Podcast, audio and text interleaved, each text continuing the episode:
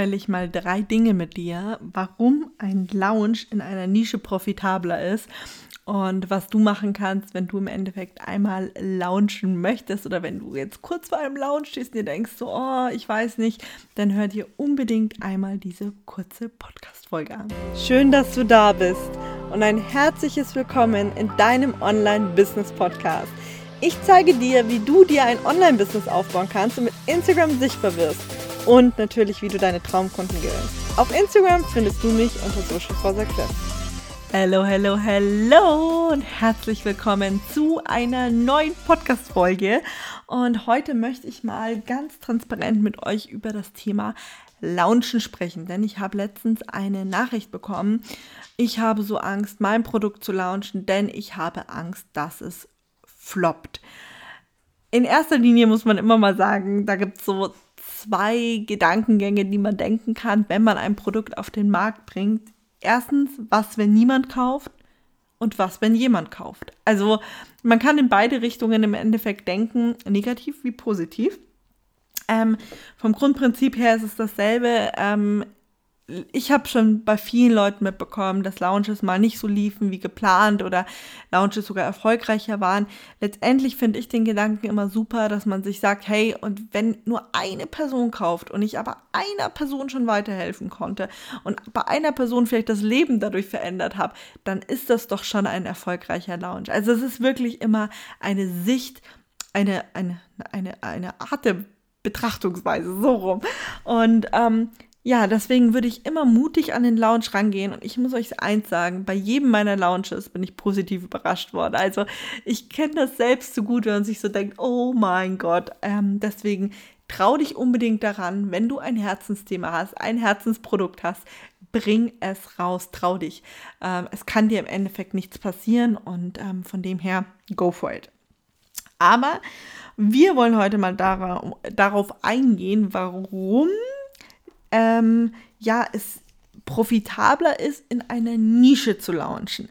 Also ich möchte dir heute im Endeffekt nochmal ein paar Tipps mitgeben, die du beherzigen kannst, ähm, um vielleicht einen profitableren äh, Launch zu haben. Also, ähm, durch eine spitze, spitzere Positionierung in deiner Nische kannst du deinen Umsatz, sage ich mal, verdoppeln, verdreifachen, auf jeden Fall.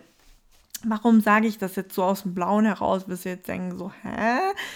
Ähm, wenn du da mal zum Beispiel auf Facebook guckst, ähm, die waren mega spitz positioniert am Anfang. Die waren am Anfang nur für Studenten. Ja, also die haben sich am Anfang komplett darauf fokussiert, auf sowas, bevor sie dann an die breitere Masse rausgegangen sind. Warum? Sie haben aktiv ein Problem für eine kleinere Zielgruppe ähm, gelöst. Und das ist das, was wir im Endeffekt auch machen wollen ähm, bei einem Lounge. Erstens, das Marketing ist um ein Vielfaches einfacher.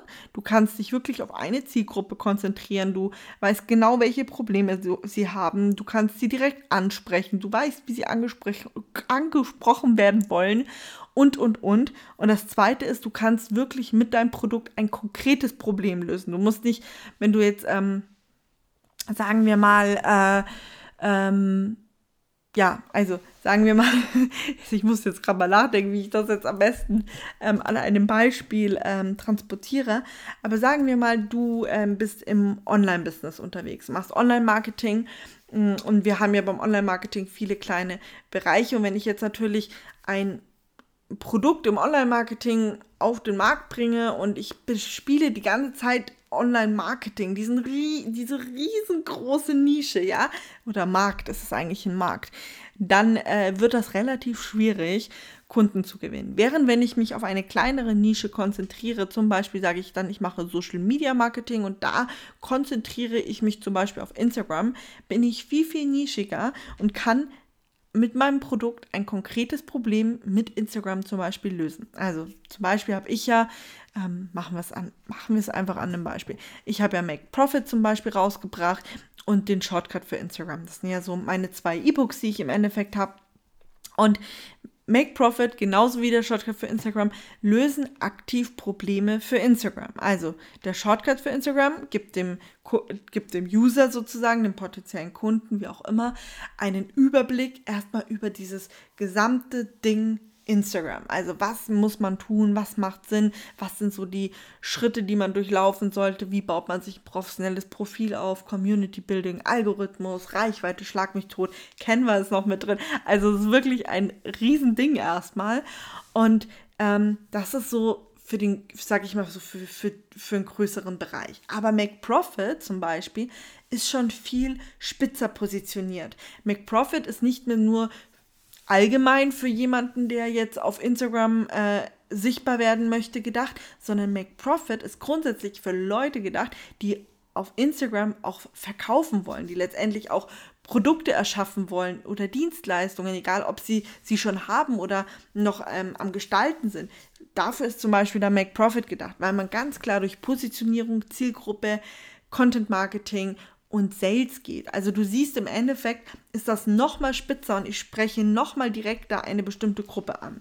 Und wenn ich jetzt zum Beispiel noch Lust hätte, Ads zu schalten, also Werbung auf Instagram, wird die natürlich auch deutlich günstiger, wenn ich eine, ähm, ja, klarere äh, Zielgruppe habe. Ne? Also wenn ich genau weiß, wen ich ansprechen möchte.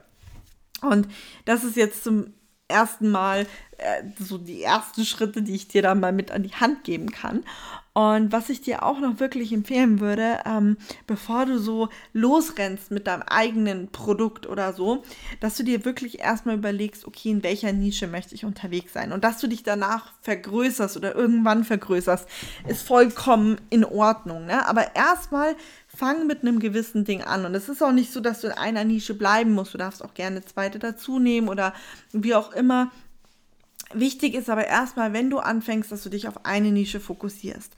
Und dann teile Content, der die Fragen deiner Nische beantwortet oder Probleme deiner Nische löst. Also vollkommen egal, wie du es jetzt formulierst, aber letztendlich Content, der sich darauf konzentriert. Und dann, wenn erstellst du im Endeffekt ein Freebie, das intensiver auf eine Frage eingeht, aber auch schon, und das ist wichtig, zu deinem Produkt hinleitet. Ne? Also jetzt gerade, wenn du an einem größeren Produkt arbeitest, ähm, ist es halt von Vorteil. Also sagen wir mal, du würdest jetzt an ähm, einem Buch arbeiten, an einem E-Book, wie man kreative Fotoideen zu Hause umsetzt. For example. Ähm, war ja zu Corona ein Riesenthema und ähm, du würdest da ein Buch umsetzen. Dann wäre hier zum Beispiel ein Freebie cool, ein, kann eine PDF sein, könnte aber auch ein Video sein wo du im Endeffekt den Leuten schon mal drei Fotoideen oder eine Fotoidee, ganz egal, mit auf den Weg gibst und dann im Endeffekt, wenn sie mehr wollen, können sie sich zum Beispiel dann schon mal auf die Warteliste für dein E-Book eintragen oder du hast das E-Book vielleicht schon, dann kannst du ihnen das natürlich danach auch zukommen lassen. Genau, das ist erstmal wichtig, dass die im Endeffekt über dein Freebie schon mal einen gewissen Vorgeschmack bekommen.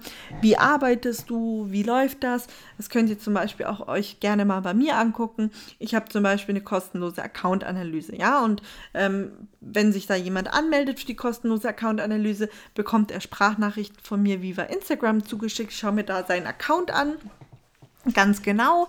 Ähm, und dann bekommt er zu jedem Topic, was ähm, ich im Endeffekt analysiere, ähm, eine, na, manchmal sind es eher zwei Sprachnachrichten. Ähm, und da analysiere ich ihm genau seinen Account und dann kriegt er schon mal so eine erste Vorstellung, okay, äh, wie ist die Expertise, ähm, kann ich was mit dem, was sie mir sagt, anfangen und so weiter und so fort. Und ähm, ja, das ist sozusagen zum Beispiel der erste richtige Schritt. So, ich hoffe, ich konnte dir ein paar Einblicke geben und du konntest das anhand dieser Beispiele besser nachvollziehen, was ich gemeint habe. Und ähm, ja, wie immer, wenn du Fragen hast oder sagst, ähm, hey Luca, lass uns das bitte zusammen machen. Du weißt, du kannst jederzeit gerne dir unverbindlichen Coaching über meine Webseite anfragen. Ich packe dir das alles auch in die Show Notes, also in die Description unter dem Podcast findest du alle Links, also zu den E-Books, Make Profit wie äh, Shortcut. Du findest auch die Account-Analyse und natürlich findest du auch das Instagram Coaching dort. Ähm, ich nenne es immer liebevoll Instagram Business Coaching, weil es mittlerweile kein reines Instagram Coaching mehr ist.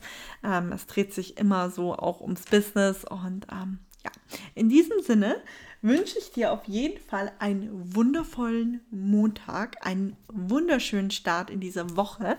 Und ich hoffe, diese etwas außergewöhnliche Podcast-Folge hat dir aber auch gefallen und hat dir einfach mal einen Einblick gegeben, wie es auch so ein bisschen hinter den Kulissen ähm, strategisch auch ausschaut, was man da alles machen kann und so.